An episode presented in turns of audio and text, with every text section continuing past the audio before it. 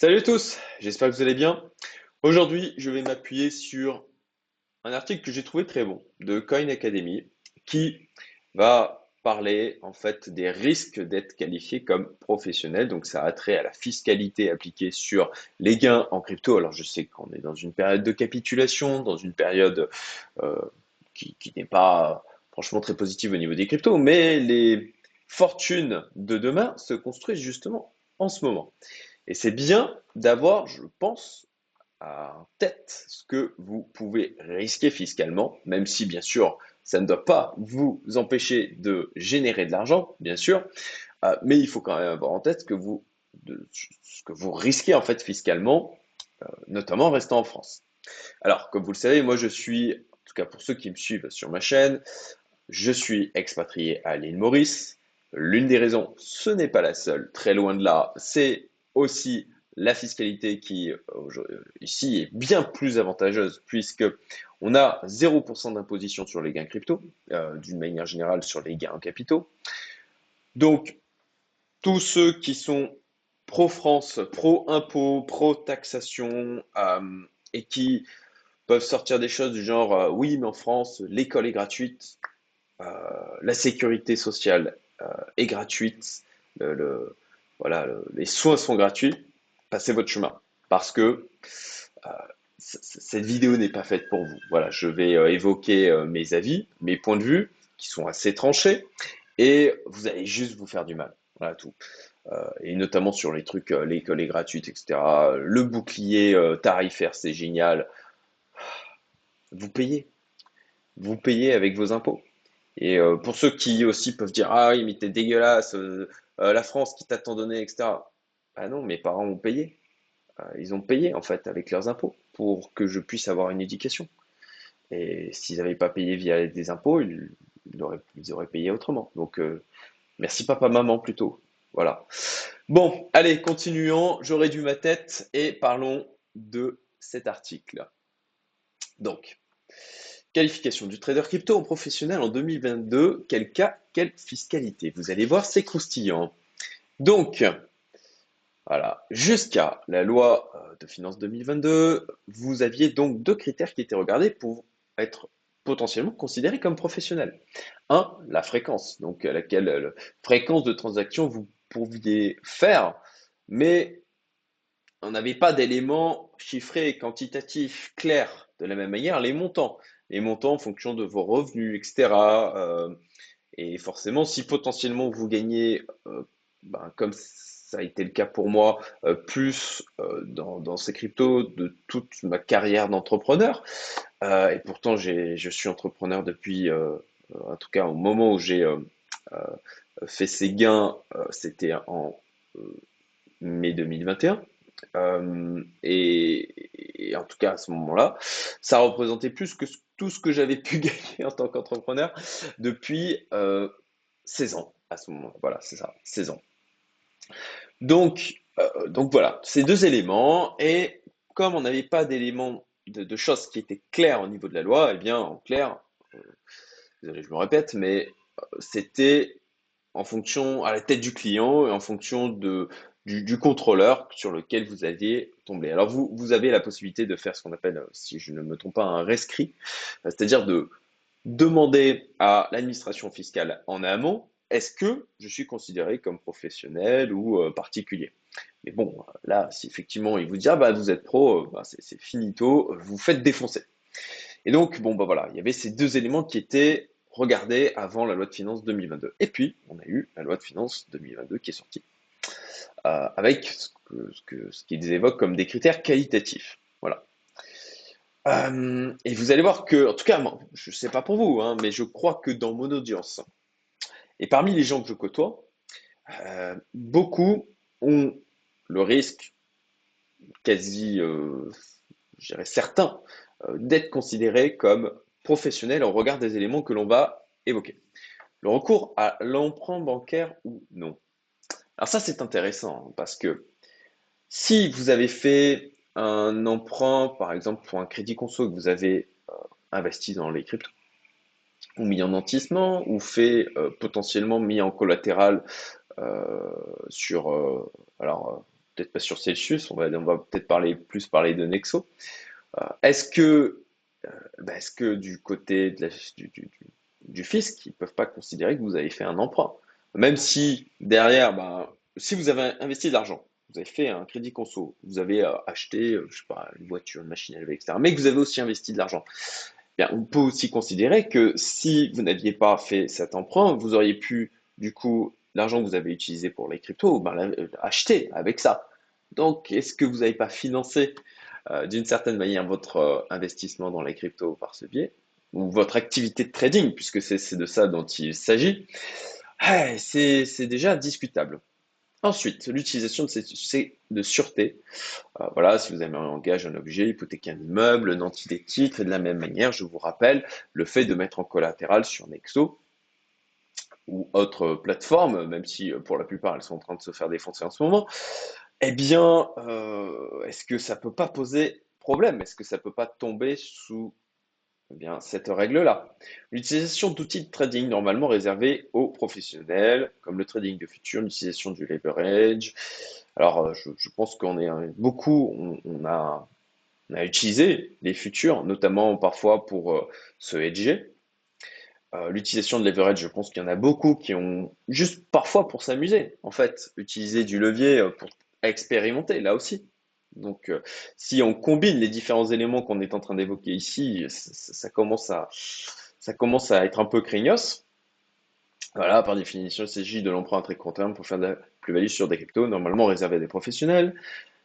L'excès de la part de vos revenus crypto dans l'ensemble de vos revenus. Bon, là, de la même manière, pour ceux qui sont bons et qui euh, réussissent sur ce marché, eh bien, évidemment, euh, ça va faire une différence qui va être euh, potentiellement euh, phénoménale avec vos revenus de votre. Si vous êtes salarié, alors là, ça peut être démentiel, mais même en tant qu'entrepreneur, ça, peut être, ça peut être très important, une différence qui est conséquente. L'utilisation d'outils professionnels, tout le moins payants. Euh, il peut s'agir de trading de futur, de l'utilisation de leverage, blabla, d'un ou plusieurs abonnements destinés à démultiplier les bénéfices des crypto-monnaies. Je me demande comment est considéré un abonnement TradingView, tiens. Voilà, le fisc ou Glassnode, ce genre de choses. Le fisc prendra en compte la complexité et l'ampleur de l'utilisation de l'outil ou du montage, générant les bénéfices, mais également l'importance des montants investis à cette fin. Donc, voilà, c'est là aussi En fonction des situations de chacun, il n'y a pas des règles vraiment claires. Hein. Ça va être euh, à l'appréciation du euh, contrôleur ou du fisc ou de la personne à laquelle vous allez vous adresser pour avoir des informations auprès du fisc. Donc, la participation dans le développement d'un outil de fructification du capital, titre d'illustration, un trader bénéficie d'un algorithme payant réalisé par un tiers permettant de faire des trades automatiques a moins de chances, moins de chances de basculer dans le régime professionnel. Alors, je me demande de la part de quelqu'un du fisc qui n'y pite rien. Hein. Euh, déjà, ils n'y pitent rien en termes de marché financier classique, mais alors là, sur le marché des cryptos, c'est lunaire pour eux.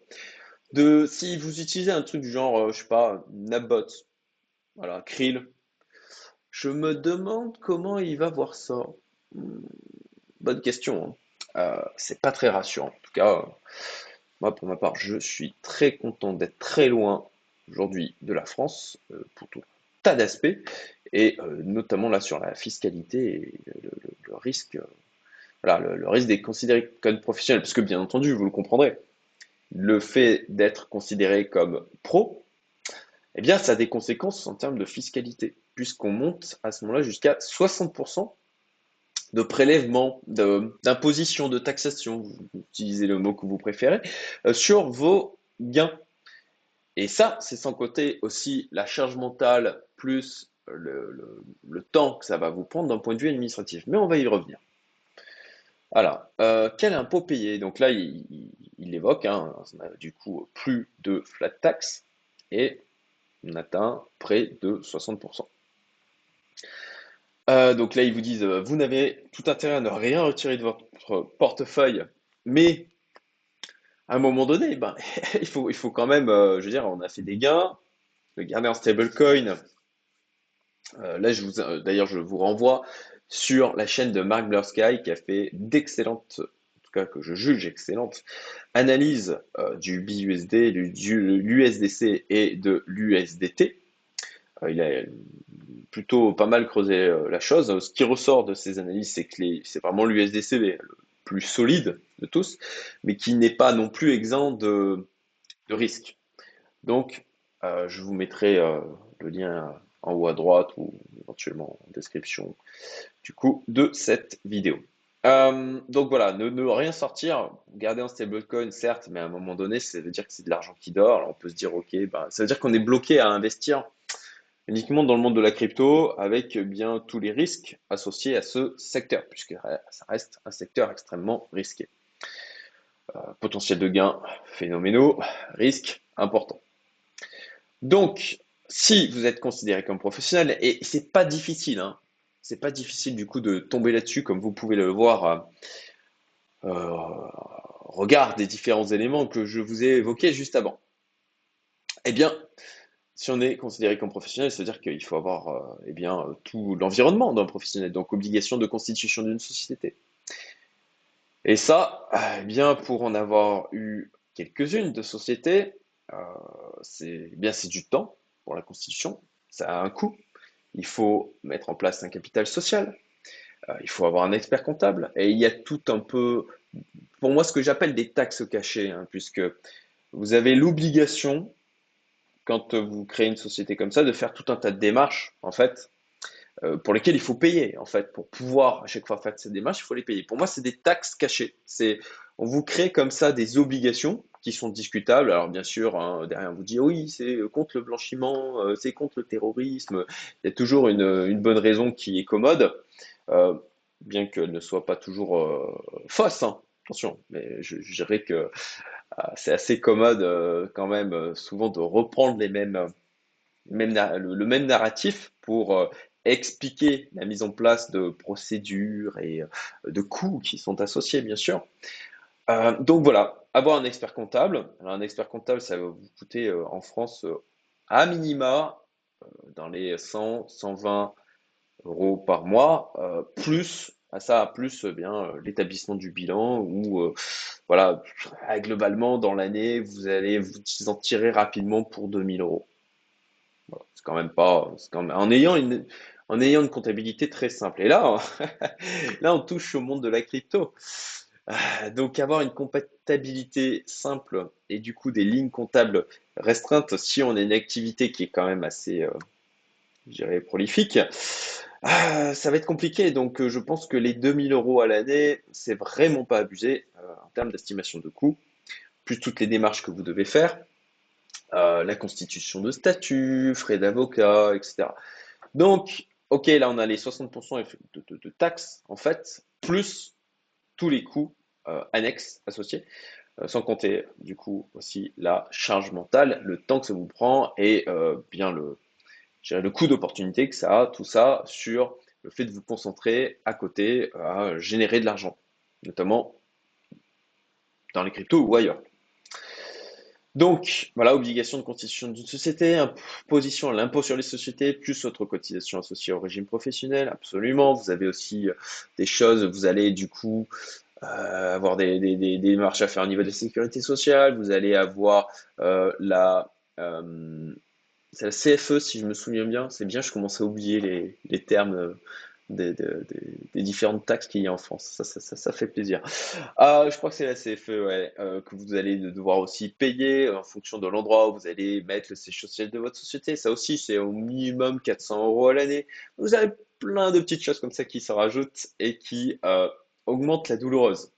La double imposition économique, puisque vous allez avoir l'impôt sur la société, plus derrière euh, votre imposition personnelle, puisque vous allez vous verser potentiellement des dividendes, du coup, pour récupérer, euh, in fine, ces gains. Euh, et puis voilà, toute la comptabilité, le temps que ça va vous bouffer euh, pour fournir les, justificatifs et de trouver un expert comptable qui y pite quelque chose ou qui a un minimum de compréhension de, ces marchés-là. bon courage aussi. Voilà. donc l'obligation, on l'a évoqué, l'imposition sur les sociétés. Donc là, sur l'article, même chose, hein je vous invite à aller le voir, hein, du coup, euh, si vous voulez euh, euh, mieux comprendre la chose, hein, mais il vous explique en fait la méthode de calcul pour arriver à ces 60%. déjà, moi je trouvais que la flat tax 30%, ça, piquait. Hein, quand vous avez des, quand vous avez un million, ça fait quand même 300 000. on en fait des choses avec 300 000. même, même sur 100K, 30 000 quoi. 30 000. C'est un, salaire pas dégueu en France. Euh, une année de salaire pas dégueu en France. C'est quand même, important. Mais là, 60%. 60%. 600 000 sur un million. Ah, mais je suis, c'est, désespérant parce que là où vous avez des, des, pays qui ont tout compris et qui cherchent à attirer des personnes qui gravitent dans cet écosystème, je pense ben, à Dubaï, euh, l'île Maurice, Dubaï, j'y étais encore récemment, extrêmement, voilà, très, très dynamique, très intéressant, très, euh, vraiment intrigué. Je vais y retourner avec euh, des opportunités d'un point de vue immobilier qui sont vraiment, euh, pareil, très intéressantes, il faut que je creuse. Et, et en fait, vous avez des pays comme ça qui cherchent à retenir les gens en leur offrant un écosystème et un environnement qui leur donne envie de rester. Et vous avez des pays comme la France qui cherchent à retenir des gens en leur mettant des barrières à la sortie. Et quand vous avez la valeur liberté qui, est profonde, qui est forte, ah, c'est quelque chose qui n'est pas forcément facile à vivre. Et en l'occurrence, en France, pour ceux qui ne le savent pas, vous avez l'exit tax. Voilà. Si vous avez fait de l'argent en France, que vous êtes notamment entrepreneur, euh, que vous avez vendu votre société, alors vous avez des systèmes de holding pour faire remonter les, les, gains de la vente, la plus-value de la vente, euh, mais après vous vous retrouvez bloqué en fait, prisonnier de cette holding. Si vous sortez de l'argent de cette holding, bim, euh, vous, prenez au moins les 30%, vous prenez les 30% de flat tax. Donc, euh, et, de la même manière, si vous voulez eh bien, partir à l'étranger, eh bien là, à ce moment-là, vous avez l'exit tax. Voilà, la barrière à la sortie, qui, à une époque, vous savez quoi, ils avaient déjà fait une tentative de mettre en place ça, euh, je crois que c'est dans les années 90 ou 2000, je ne sais plus exactement. J'en parlais avec un ami qui a une foncière cotée en bourse, et il m'expliquait que ils avaient déjà tenté de mettre ça, alors ils ont réussi après, bien entendu, et à l'époque, ils l'avaient appelé la HERS. C'est pas beau comme nom, la HERS. Je trouve que l'image est fabuleuse, avec ce côté, euh, bim, on ferme le truc, vous êtes prisonnier, vous ne sortirez pas, c'est fabuleux. Et l'exit tax, en fait, elle va automatiquement vous imposer à 30%, euh, donc euh, flat tax, sur toutes vos plus-values latentes. Voilà, vous avez des euh, participations dans certaines entreprises et ils vont prendre en fait la valorisation à l'instant T, même si vous n'avez pas l'argent qui est accessible, ils vont vous dire, bah voilà, vous payez vos 30%. Donc ça, si c'est pas, en fait, vous avez, si vous n'avez pas la liquidité, vous êtes bloqué. Vous, vous, êtes, vous, vous, êtes mal, quoi. Vous ne pouvez pas vous barrer. C'est la merde, quoi. Bon, voilà. Euh, donc, 60%, quoi. 60%. Et après, on s'étonne pourquoi euh, les, gens, les gens partent, quoi. Euh, si, si, si, vous avez d'autres pays qui vous offrent, alors contrairement à ce qu'on peut penser, euh, enfin, on a l'impression qu'en France, c'est tout, tout, tout le reste du monde, c'est tout pourri à côté, quoi, au niveau santé. Euh, que, que, du coup, euh, en France, alors ce, ce, côté, vous ne payez pas, si vous payez, vous payez très cher. Et vous payez très cher. Je paye beaucoup moins en termes de cotisation. Enfin, moi, j'ai une assurance maintenant, santé privée, pour moi et toute ma famille. Et je paye tellement moins cher que ce que je pouvais payer en termes de cotisation de sécurité sociale en France. Et moi, ça me convient mieux comme ça. Je peux au moins faire jouer la concurrence, je peux choisir ma couverture, je peux choisir de prendre une assurance euh, rapatriement éventuellement ou pas, si je suis en déplacement vers le pays que je souhaite. Euh, ou, décider que ben, le moment venu, moi je paierai et puis c'est tout quoi. Je pense à un ami qui lui a dit bah non, moi je prends pas d'assurance du tout. M'arrive un truc, il arrive un truc avec mes gamins, je paye et puis c'est tout. Enfin bon, le choix quoi, la liberté. Euh, donc voilà, la double imposition économique, hein, un, impôt en plus de l'IS. Alors vous comprendrez que de leur côté, euh, Con Academy, euh, ils regardent ça d'une manière aussi atterrée que, que, ce que je peux le faire et de la manière dont je peux vous l'évoquer ici. Donc voilà, et conclusion, évitez d'être qualifié de professionnel des crypto-monnaies. Donc en clair, évitez d'avoir une activité où vous allez pousser la chose suffisamment loin pour gagner de l'argent. Voilà, contentez-vous de voilà, restez, restez dans le moyen, restez dans le médiocre. Ne cherchez pas à aller plus loin. Euh, surtout, ne cherchez pas à vous professionnaliser. Euh, faites juste vos petits achats au mieux et merci, vous n'aurez que la flat tax à payer. Voilà, bah écoutez, ça sera le mot de la fin. Euh, je sais, ce n'est pas. Je, vous avais prévenu, hein, je vous avais prévenu au début de la vidéo, ce n'était pas particulièrement positif envers la France et leur choix de, mise en place d'écosystèmes de taxation qu'ils font en ce moment sur le monde de la crypto. je vous souhaite une excellente journée et je vous dis à très bientôt pour de nouvelles vidéos. Salut!